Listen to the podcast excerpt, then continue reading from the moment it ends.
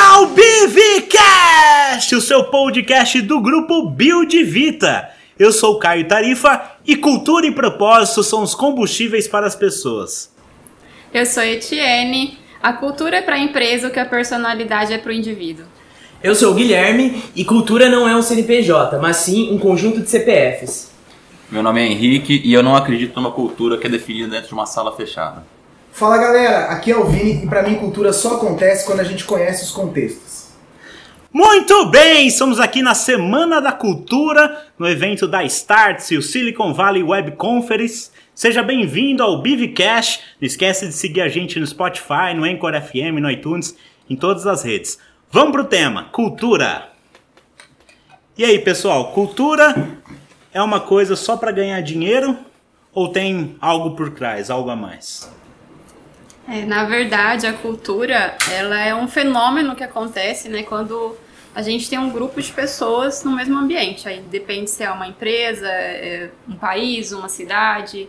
Então, eu acredito que é um fenômeno que representa costumes, é, habilidades, valores, princípios, é, tudo que as pessoas fazem em comum. É, e assim, dentro dessa cultura, eu acredito que existe a estratégia também. E é uma das estratégias de um grupo pode ser ganhar dinheiro. É, eu, eu concordo. Eu não acredito que a cultura seja simplesmente ganhar dinheiro, né? Ganhar dinheiro é um objetivo da empresa, mas nós podemos ganhar dinheiro com uma cultura que mantenha um, um ambiente agradável para os colaboradores, deixa o ambiente leve e, e a consequência disso é o faturamento. Show. E eu vejo que, que como o Henrique falou, né, existem, e a gente comentou muito bem, que a cultura, quando a gente fala de cultura, tem a cultura que a gente fala cultura brasileira, cultura, enfim, cultura e a cultura organizacional. E aí, quando a gente está falando nesse âmbito de empresas, vocês acreditam que todas as empresas têm cultura? Têm uma cultura?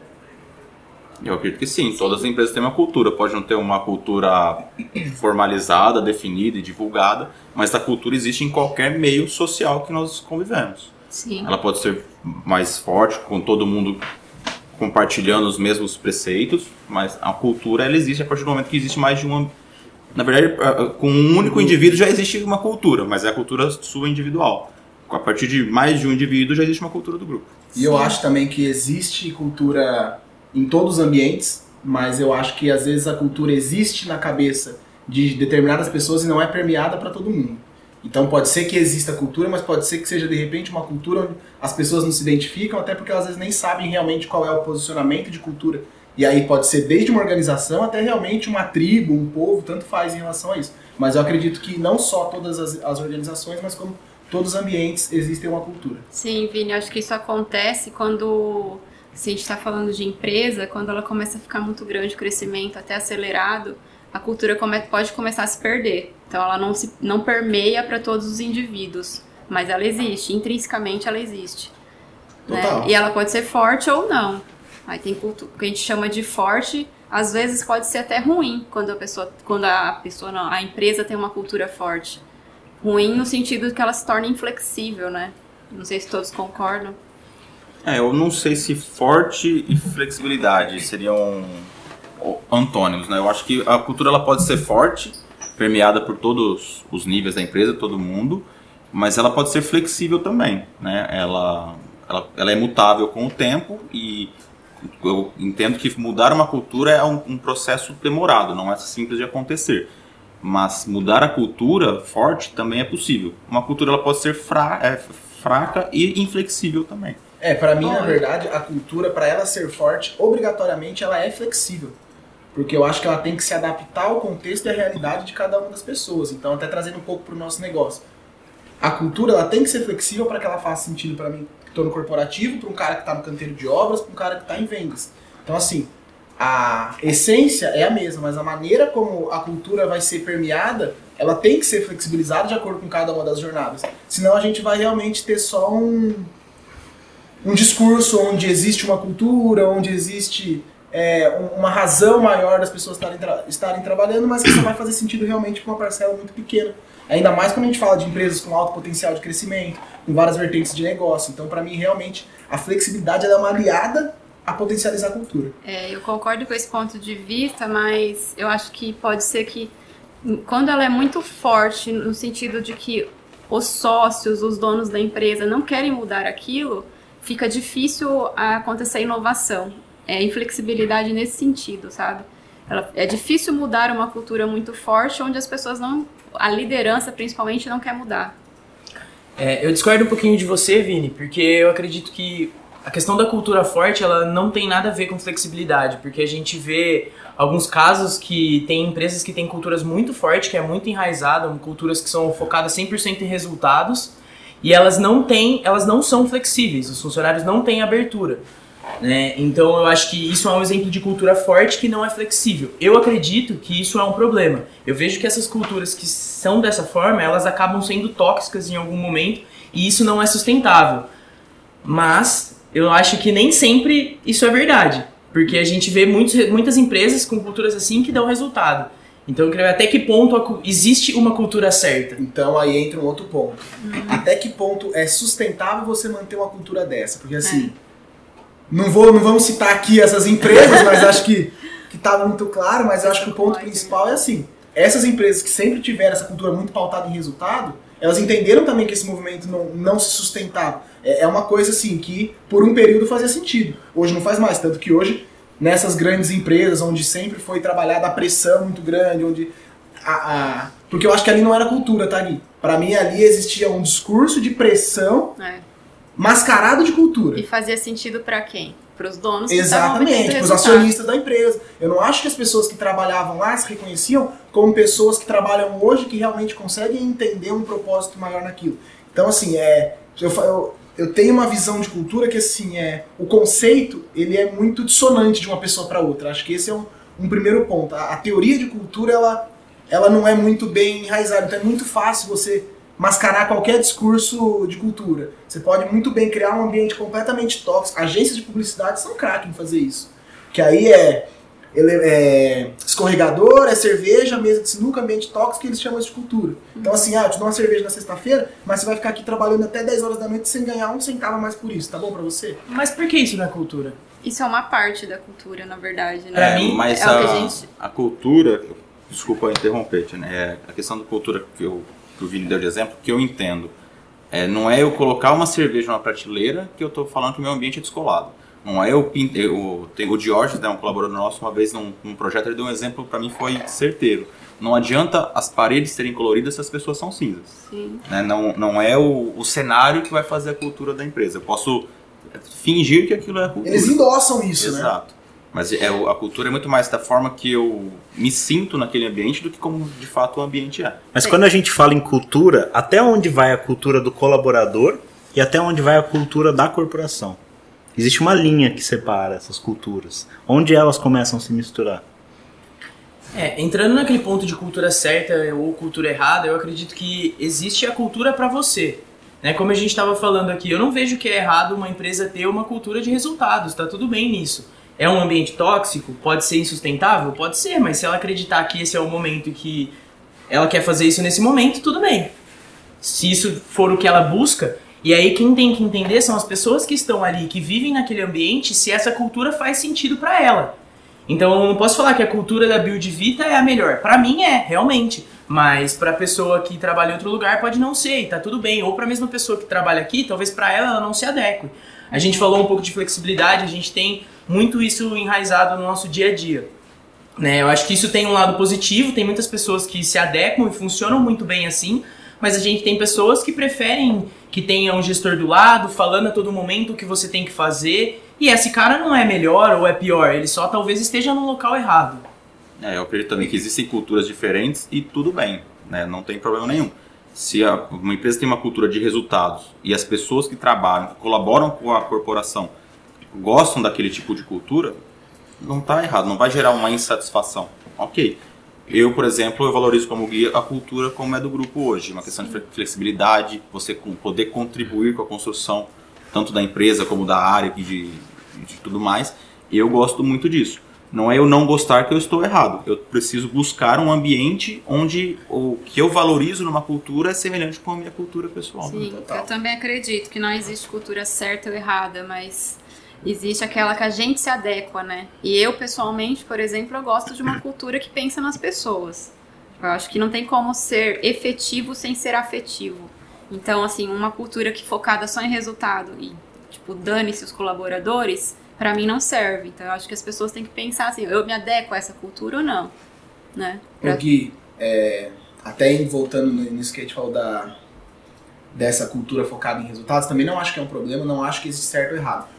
A, a minha crítica nesse sentido é em relação a empresas e marcas que mascaram isso como se fosse realmente um ambiente que não é, entendeu? Eles mascaram, agora não, ah não, o nosso, o nosso foco, a cultura é realmente competição, o nosso foco é resultado, é share de mercado, tá bom, tá ótimo.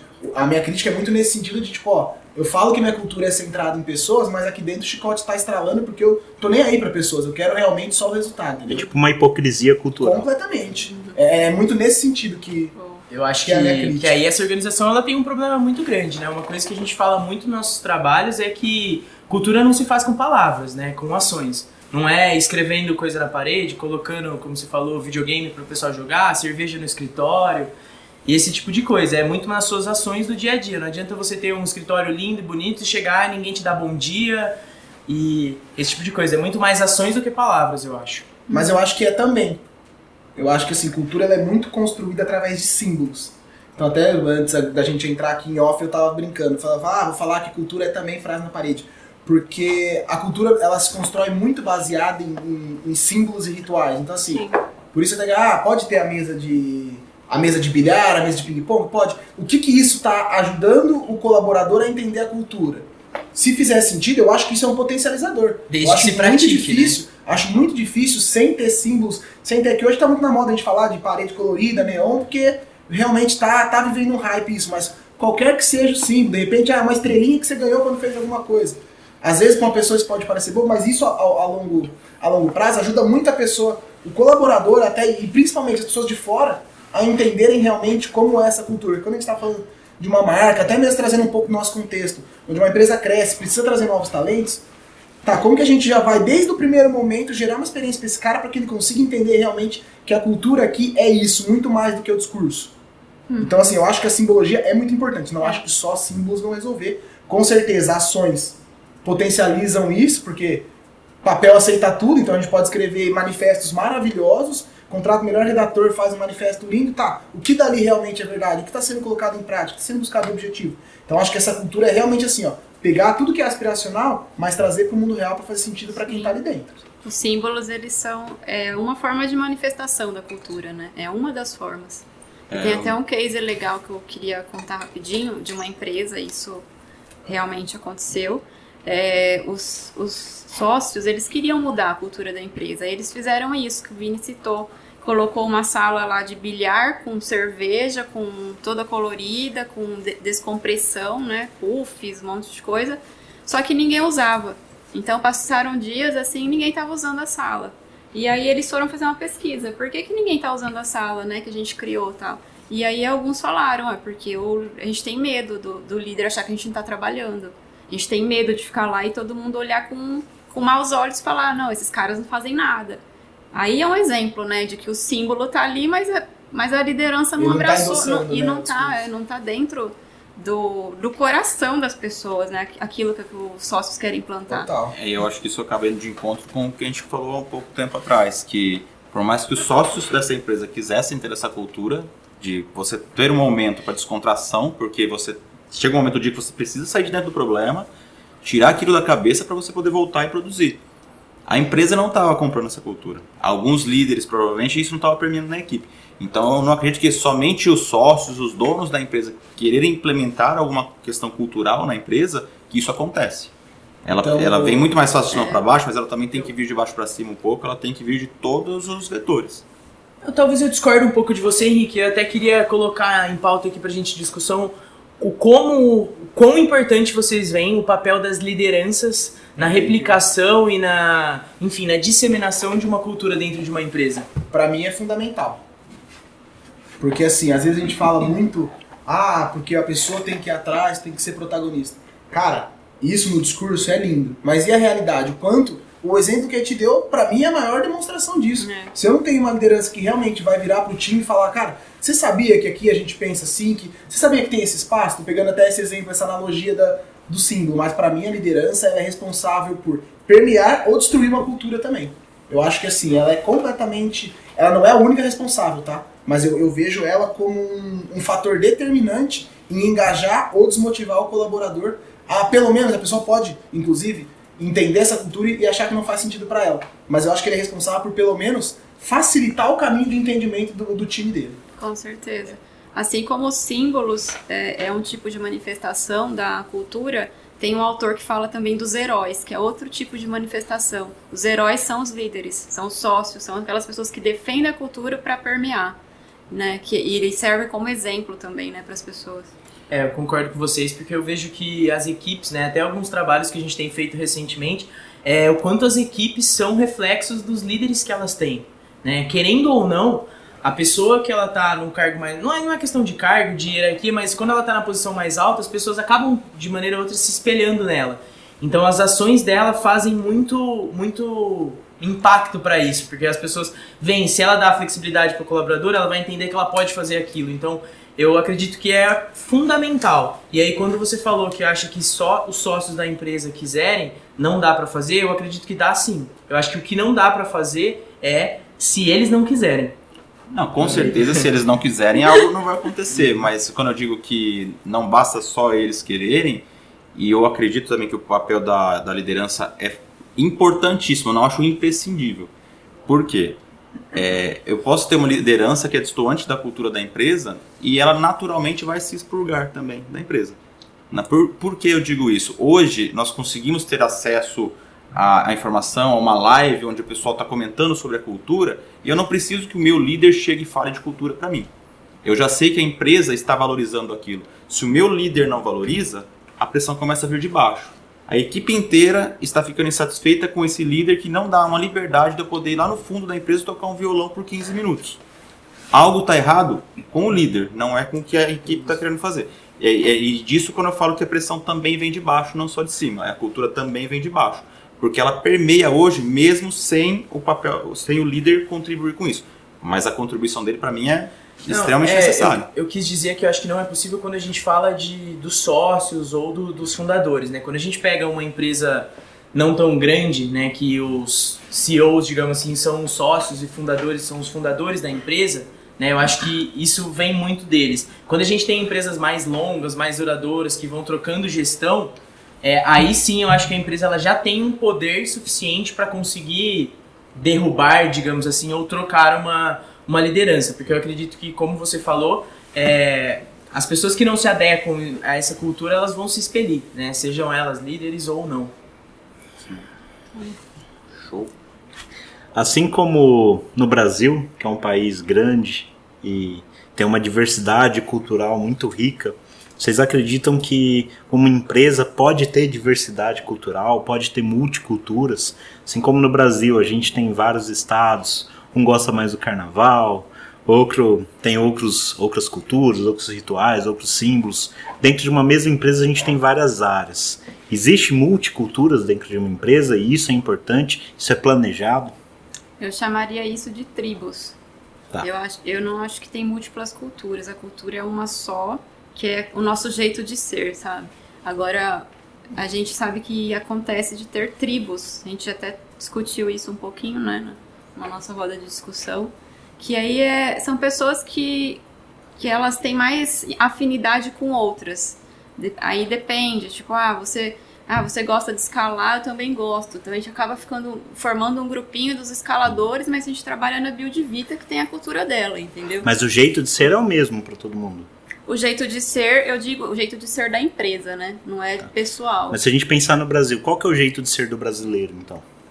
Aí a gente entra, na, é, a gente entra Mas... numa cultura do. De, tem um jeito de ser que as pessoas falam assim, ah, o brasileiro ele. Ele gosta, ele atrasa e sempre dá uma desculpa para isso. Um exemplo, né? Mas existem exceções. Nem todos os brasileiros atrasam e dão uma desculpa para isso, entendeu? Acho então, que esse... acho que esse exemplo do atraso acho que muda um pouco entre os estados, né? Mas se a gente falar que o brasileiro é um povo afetivo, pega como um todo. Então, quando a gente fala da cultura de uma empresa, eu vejo muito dessa forma. Eu acho que a gente tem uma grande cultura, que é aqueles valores verdadeiramente nossos, mas quando a gente espalha para diferentes regiões, é, não tem como ser 100% igual. A cultura local é muito diferente. Esse é até um dos desafios que a gente está vivendo aqui na nossa empresa, de como levar a cultura que a gente tem aqui na matriz para as nossas regionais, porque cada cidade tem o seu jeitinho de ser, só que a gente não pode perder a raiz e a essência que a gente tem aqui, que é o que a gente acredita. Então acho que essa pergunta é a pergunta de um milhão de dólares, é, né? E a nossa maior dificuldade, né? Porque além de ter ah, nas regionais a gente tem a cultura da cidade que está entrando e tem a cultura do sócio regional que está abrindo ali. Que, é de, que não necessariamente é a mesma do sócio fundador Biodivita, né? E aí eu acredito muito que a gente deve ter alguns pilares que eles podem ser permeados por, todo, por tudo isso. Né? E aí entra muito na questão da flexibilidade. Se a gente tem uma cultura muito inflexível, né? Então, um, uma cultura muito forte, até que ponto isso pode ser benéfico ou prejudicial para o negócio? A gente vai engessar a ponta lá fora por causa de que tem que ser daquele jeito, mas talvez naquele ambiente que ela está inserida não funciona assim. E aí acho que isso se multiplica muito mais quando a gente fala de empresas multinacionais, né? Como tratar pessoas de outros países que são culturas totalmente diferentes. Já aqui no Brasil a gente tem distinção, imagina quando a gente pega o mundo como um todo. O caindo nessa analogia que você fez, eu não sei nem se multicultura é o conceito certo, mas trazendo um pouco dessa analogia. Até com que você falou, ah, o brasileiro tem várias, vários tipos de cultura. Concordo com isso e acho que no ambiente corporativo também. Mas o que eu, eu chamaria isso assim de como cada um se adapta ao contexto que está inserido. Por quê? Vou dar, vou dar um exemplo aqui. Ah, quem vê de fora fala, nossa, pessoal da Build Vita é tudo muito inovador, né? Mas o que, que é inovador? Para você que está na área de inovação, pode ser lá, de repente, desenvolver um código novo, uma maneira de fazer diferente. Para mim, pode ser fazer um projeto de conteúdo novo. Para o cara que está lá na obra, pode ser pensar um ciclo diferente para o negócio acontecer. Então, acho que assim, a essência, que é a cultura, ela, ela existe e é uma só, mas eu entendo que ela existe, é, existem adaptações para cada um dos contextos que ela está inserida, e é até isso que eu chamo de flexibilidade que ajuda a fortalecer essa cultura, sabe? É, eu não, não sei se existe só uma cultura, de fato, na empresa. E, é, eu acho que existem culturas das tribos, não vou chamar de subcultura, que parece algo menor, mas é uma cultura de um grupo inferior ao todo da empresa. Ele tem algumas particularidades, ele só não pode negar a cultura da empresa, não pode ser um oposto, não remar contra. Mas ele tem aquelas particularidades de algo que aquele grupo valoriza mais que um outro grupo Aqui nós temos na empresa grupos de esportistas, né? Maratonistas, triatletas e tudo mais. E tem o grupinho do happy hour. E tem o dos dois. E tem o dos dois. Exato, eu tento ficar nos dois. Tá? mas. Então, acho que sim, a gente está falando da questão de lazer, mas também tem a questão do trabalho. Aquela pessoa que valoriza muito mais um, um ambiente descontraído, aquela pessoa que valoriza o foco. E isso não negando a cultura da empresa. É natural e vai conviver assim. As pessoas se encontram dentro das suas tribos. Isso. Não negando a essência e os pilares, né? Que o Gui e o Exato. Vini comentaram. Acho que os pilares diretrizes, isso tem que ter e tem que estar claro para todos, né? Para a pessoa saber se ela pertence àquilo, se ela quer pertencer ou se ela quer ir embora. Então esses pilares, essas diretrizes, são um conjunto de valores e comportamentos que toda empresa deve seguir. Afinal, ética é cultura? Boa pergunta. Ética não é cultura, tá? Quando a gente fala é, quando a gente fala de uma cultura tóxica, ou os exemplos que a gente estava usando aqui de culturas inflexíveis, é, ética é um negócio intrínseco que todo mundo tem que ter. Se você vai. Isso é básico, senão você não pode nem estar em lugar nenhum trabalhando. A razão pra você existir, é, né? Que vem de é, fábrica. tipo assim, a cultura, não, uma empresa não pode falar que você tem que ser ético, porque isso é básico do ser humano, entendeu? Falar que você tem que ser é, um exemplo de um comportamento. Quer ver? É igual quando você pega. Você tem que ser, você tem que ser protagonista. É uma coisa, agora você tem que falar que você tem que ser ético. Entendeu? Isso é igual existe, quando você né? pega o discurso de uma marca que tá lá, ah, nós somos sustentáveis, ah, nós somos bem-humorados, ah, nós. Tá, mas isso hoje é o, é o mínimo que uma empresa existir, menos que isso não existe. Eu acho que a ética tá dentro desse pacote também. Com certeza. Eu acho que a cultura é a partir do momento que a gente vai pro atributo de diferenciação. Ah, somos protagonistas? Puta, que massa ah, cada um aqui vai realmente poder colaborar com o ecossistema. Legal. Isso realmente é um atributo de diferenciação. Para mim, a cultura ela não é isso, tá? Mas ela passa a ser construída através da, da união desses pilares. Exato. Agora, falar de ética, para mim, assim. É, sei lá, meio que beira o absurdo. A gente parar a pensar, ah, minha cultura é pautada na ética. Pô, se não fosse. Exatamente, porque a partir do momento que você coloca que as pessoas precisam ser é, éticas, você está supondo que elas não são. Entendeu? Se você tá Tipo, é um escrevendo. objetivo, tá ligado? É, exatamente. Então, assim, aí você tem um problema muito grande. É, acho que a gente chegou num ponto que a ética para a empresa é como a honestidade para o ser humano, né? Virou um, uma- um, uma- um diferencial, sendo que seria um pré-requisito para todas as empresas ser ético e para todos os seres humanos serem honestos. É igual você falar, não ser preconceituoso. Isso é básico, não- isso não tem que estar em lugar nenhum. Todo mundo tem que ser assim. Exato. Muito bom. E no meio de, de todas as pessoas que compõem a empresa e que recebem essas premissas, essas diretrizes, a gente tem aí alguns patinhos feios, algumas pessoas que não se adaptam. O que acontece com essas pessoas? Eu vejo que essas pessoas elas acabam se expelindo inevitavelmente porque elas não se encaixam. É, eu não acredito que haja necessidade de que essa pessoa seja demitida. Ela naturalmente pode perceber que aquele ambiente não é para ela. Como eu usei de exemplo, né, aqui a gente tem uma cultura de flexibilidade, que a gente pode fazer os nossos horários, a gente tem muita liberdade para tocar os projetos e autonomia. E eu, Guilherme, acho isso fantástico. Mas trabalhei com pessoas que não lidavam tão bem com isso, que elas funcionam melhor de uma forma que elas precisam ter alguém falando, ó, agora você precisa fazer isso, você vai entregar isso, você tem prazo para isso. E aí que a gente falou de novo, a cultura vai para de cada um, né? Então, vai muito da pessoa. Eu acredito que essa pessoa tem que saber até que ponto aquilo tá fazendo bem para ela e não ficar se forçando a estar num lugar que ela não se encaixe. Porque ela não esse- vai estar. Desculpa, só pra completar. Porque ela não vai estar conseguindo. Tipo, não vai estar legal pra ela e não vai ser legal pra empresa. Entendeu? Ô, ô, Caio, mas eu vejo essas pessoas com um papel fundamental na manutenção da cultura. Porque a pessoa, a partir do momento que ela sai, eu acho que no momento que ela sai, tipo, o pedir pra sair, tipo, ó, isso aqui não é pra mim, ela deixa uma mensagem no sentido de que assim, ó, dois pontos. Primeiro, a cultura de vocês está muito clara, que é um ponto positivo, porque se eu tô aqui e não me reconheço com isso, é porque tá claro e eu entendi essa cultura.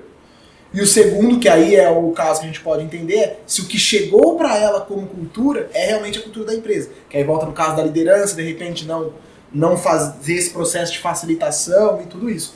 Mas eu acho que essas pessoas é, que não se identificam com a, com a cultura, elas podem e muitas conseguem se manter na empresa.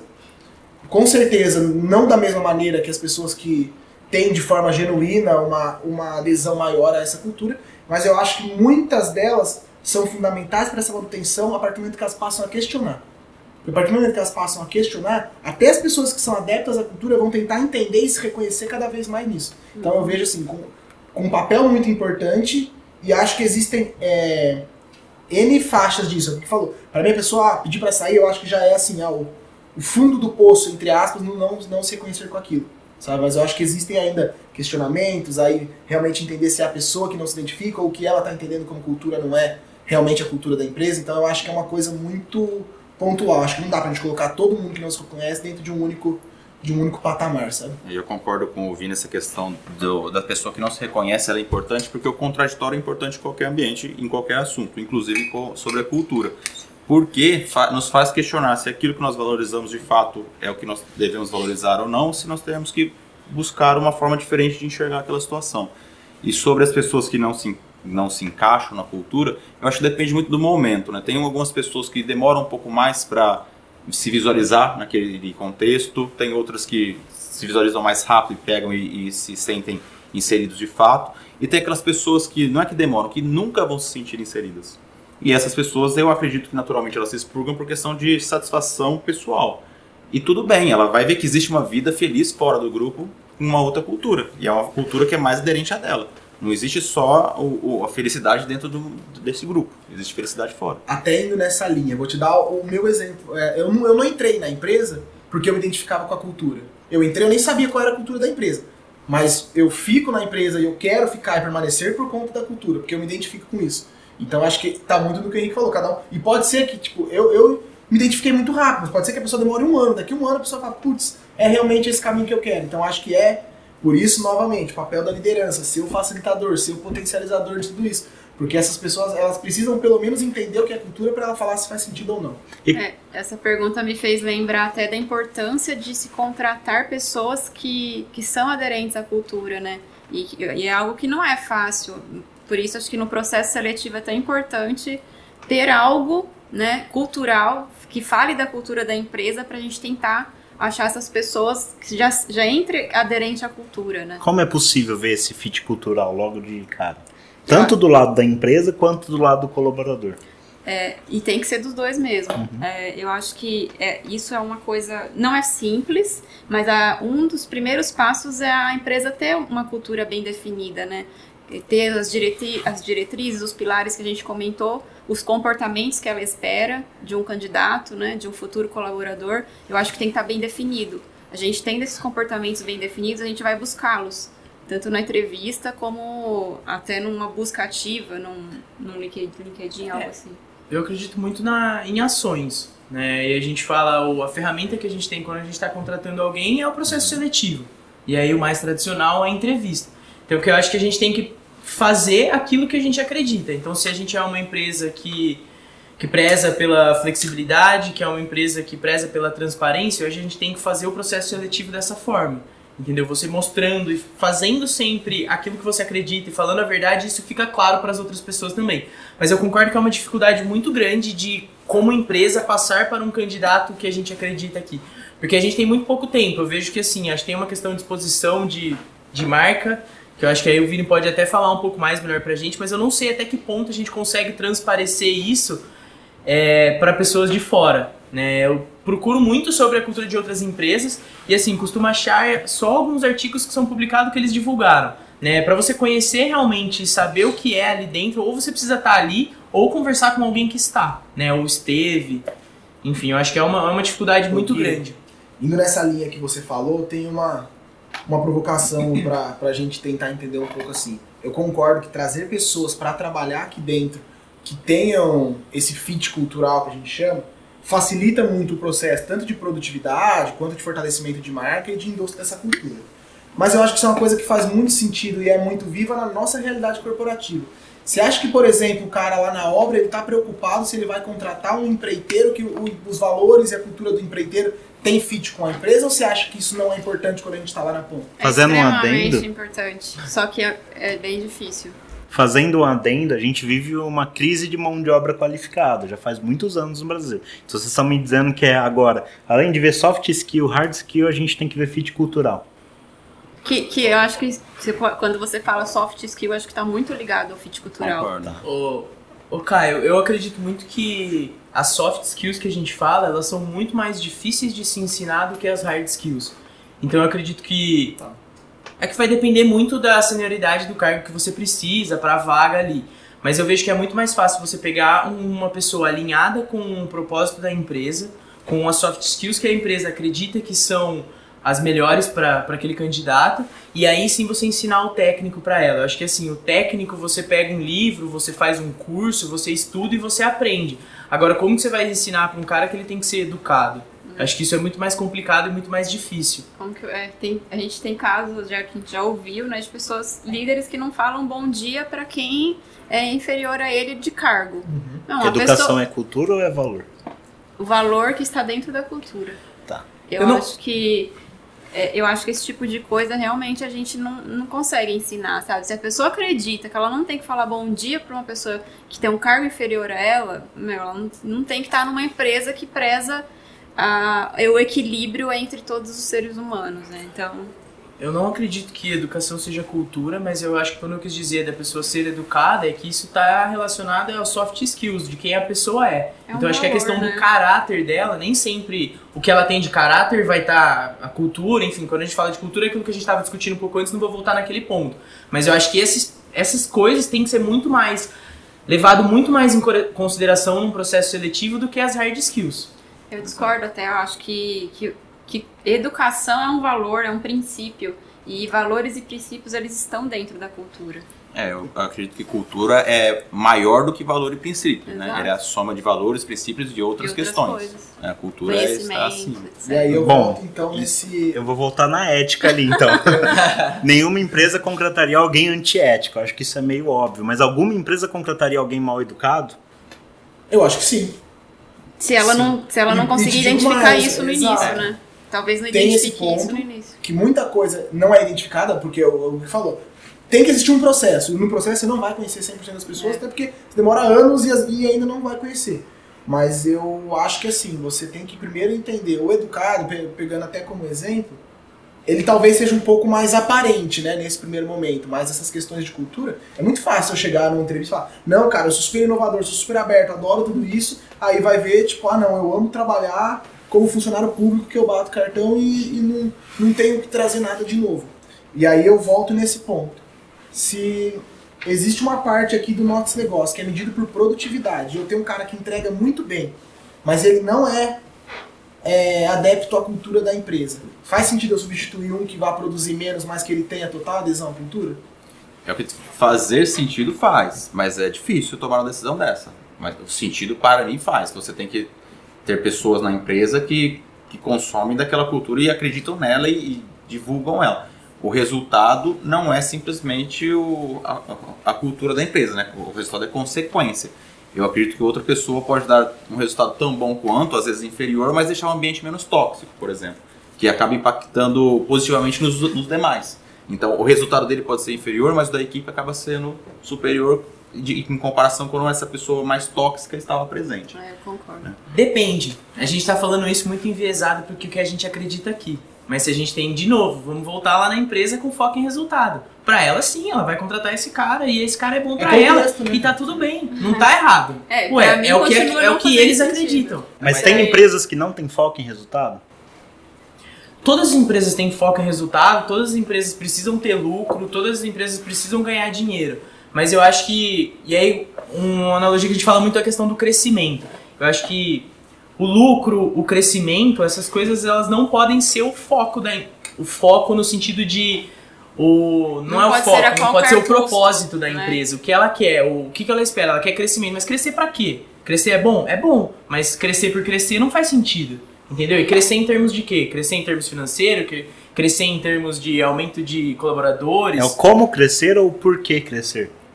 O porquê crescer. Eu acredito muito que a empresa ela tem que ter o que ela acredita, o que ela espera, onde ela quer chegar, e aí, consequentemente, você vai atingindo mais. Você vai crescendo, você vai ganhando mais dinheiro, essas coisas ela vêm como consequência. É. Porque senão, no fim do dia, o que, que adianta? Vamos pegar lá os bilionários. O cara já tem dinheiro infinito. Pra que, que ele quer mais dinheiro? É sério, eu não consigo acreditar que o cara que tem 200 bilhões precise de mais dinheiro. Ele trabalha porque ele acredita em alguma coisa e não é ganhar dinheiro. E no fim do dia ele ganha muito dinheiro. Isso é consequência, não é o foco do trabalho dele, não Mas é o eu, acredito que possa dele. existir, inclusive, um bilionário com 200 bilhões que ele acorda com foco em ganhar dinheiro. Eu também. E ele é um Sim. bilionário com uma vida miserável. Exato. Sim, É, sim. Ele não. é, é, o que eu acredito, ele Não. pode não ser, ele pode chegar aqui pra mim e falar assim: ó, tenho uma vida muito feliz com o meu foco em ganhar dinheiro. Não é o que eu acredito, não é, o que eu valorizo. Eu então- acho que a diferença assim, é quando a Triste gente fala, ah, essas empresas que, que, que têm cultura de resultado é porque quer lucro a qualquer custo, sabe? Aí não pensa nos colaboradores, não pensa no cliente, ou vice-versa. E aí a ética já foi E embora aí- nesse meio caminho É, também, né? então, eu acho que essa é a diferença. Todas as empresas querem ter resultado, mas assim, não é a qualquer custo, né? A gente, pelo menos a gente, o que a gente vive aqui, e eu sou super fã disso, é que a gente quer o equilíbrio entre todos, né? O cliente, o, cola- o colaborador, o cliente, os stakeholders, os fornecedores. Então, assim, todo mundo ganha, é uma relação onde todos ganham, né? É, eu acho que é a sustentabilidade que a gente fala, né? O, É. o, o conceito de a gente conseguir gerar uma harmonia em todos esses fatores, que a gente possa ter um crescimento, mas não em detrimento de outra coisa. É. Pra gente finalizar, a cultura, ela vem de cima pra baixo ou de baixo pra cima? Para mim, ela vem de todos os lados. Ela pode começar de cima para baixo, ela pode ter um incentivo maior de cima para baixo, mas ela vem de todos os lados. Se ela é uma soma de CPFs, cada CPF é um, um na empresa. Não- os CPFs dos sócios também é um cada um. E o meu também é um CPF, do Vini é outro CPF. Então, ele, ela, para mim, ela vem de todos os lados. Concordo com o Henrique, pra mim ela é um grande emaranhado. Eu acho que ela não acontece se ela só vier de, se ela vier de cima pra baixo, ela é realmente é só frase na parede. Se ela vier de baixo pra cima, ela não se sustenta. É. Então eu, eu acho que ela pode começar, o movimento ele pode começar, mas se sustentar ele não se sustenta. Mas as premissas, as di- as diretrizes, elas vêm de cima pra baixo. Eu acredito que sim, eu acho que como vocês, eu penso que a cultura ela é um organismo vivo, ela não se sustenta se só algumas pessoas. Eu acho que tem influência de todo o nível hierárquico, mas as definições, as, da onde surgiu, da onde surge a cultura? Vamos pensar numa empresa quando ela foi fundada. Ela tinha o seu fundador e mais quantas pessoas? Cinco pessoas, sei lá. E ela vai contratando. E muito do, do que tem ali foi criado daquelas pessoas. E aí isso vai surgindo. Conforme essa empresa vai crescendo, você vai tendo muito mais gente, muito mais opiniões, e esse organismo vai se modificando. Mas essa premissa, esses ideais, eles vieram de algum lugar. E eles vão se transformando. Eu acredito que possa existir uma transformação que venha de baixo para cima. Eu acho que isso é muito é plenamente possível de se acontecer, mas de maneira geral ela acaba vindo de cima para baixo por uma questão de cronologia, não é nem diria hierarquia. Ô Gui, mas se ela é um organismo vivo, eu acho que assim, essas diretrizes virem de cima, não acho nem que seja uma coisa top-down, acho que é até papel de quem tá em cima ler tudo que tá E- acontecendo ali e exatamente. traduzir isso como uma diretriz. Então assim, bom. ela vem enquanto diretriz de cima, vem, mas de onde vem o insumo para essa diretriz? Já estava Aí intrínseco, tá no meio desse né? novelo que em eu falei, entendeu? É, Por isso que eu acho que uma coisa sem a outra não se sustenta. com Perfeito. certeza. É, eu, por exemplo, o, o sócio do CEO, eles têm todo o poder de, de cortar, boicotar uma proposta de mudança de, de ambiente cultural que os colaboradores façam. Porque, de fato, eles são tomadores de decisão nesse, fa- nesse sentido. Mas o que vai acontecer é que provavelmente aqueles colaboradores estão propondo algo diferente vão buscar um outro ambiente. Mais saudável para eles que valorizam aquela mudança. Não estou falando que está Faz certo sentido. ou errado. É E por aí? isso que não se sustenta, né? Como É, o Vini exato. comentou. Dicas de leitura para quem quer se aprofundar em cultura? Aí é com o pessoal de inteligência, porque eu não sou inteligente. o Novo Código da Cultura é um livro legal. Não sei o autor porque eu não gravo. Ah, eu vou ter que falar do queridinho de, do Simon do- Sinek. Simon Sinek, o jogo infinito. É. Boa, começa pelo porquê. Começa pelo pelo porquê, muito, Muito bom, bom. também. Encontre o seu porquê, legal também. Pra mim, a maior dica de leitura é ler sobre tudo. Acho que quanto mais É, coisas acho que- diferentes você ler, mais vai te ajudar a assimilar e se reconhecer enquanto Também. uma pessoa com cultura e entender e ler as culturas dos ambientes onde você está inserido. Perfeito. A dica de leitura então é leia. Leia, leia qualquer coisa. Leia o que você gosta. Diferentes você lê Pessoal, mais, obrigado pela sua audiência. Continue curtindo aí a semana no Silicon Valley Web Conference. entender Curta a gente, segue a gente lá no Spotify, no Anchor FM, no iTunes ou qualquer rede aí que você digitar Bivcast. Obrigado. Tchau, tchau. Valeu. Valeu. Tchau, tchau.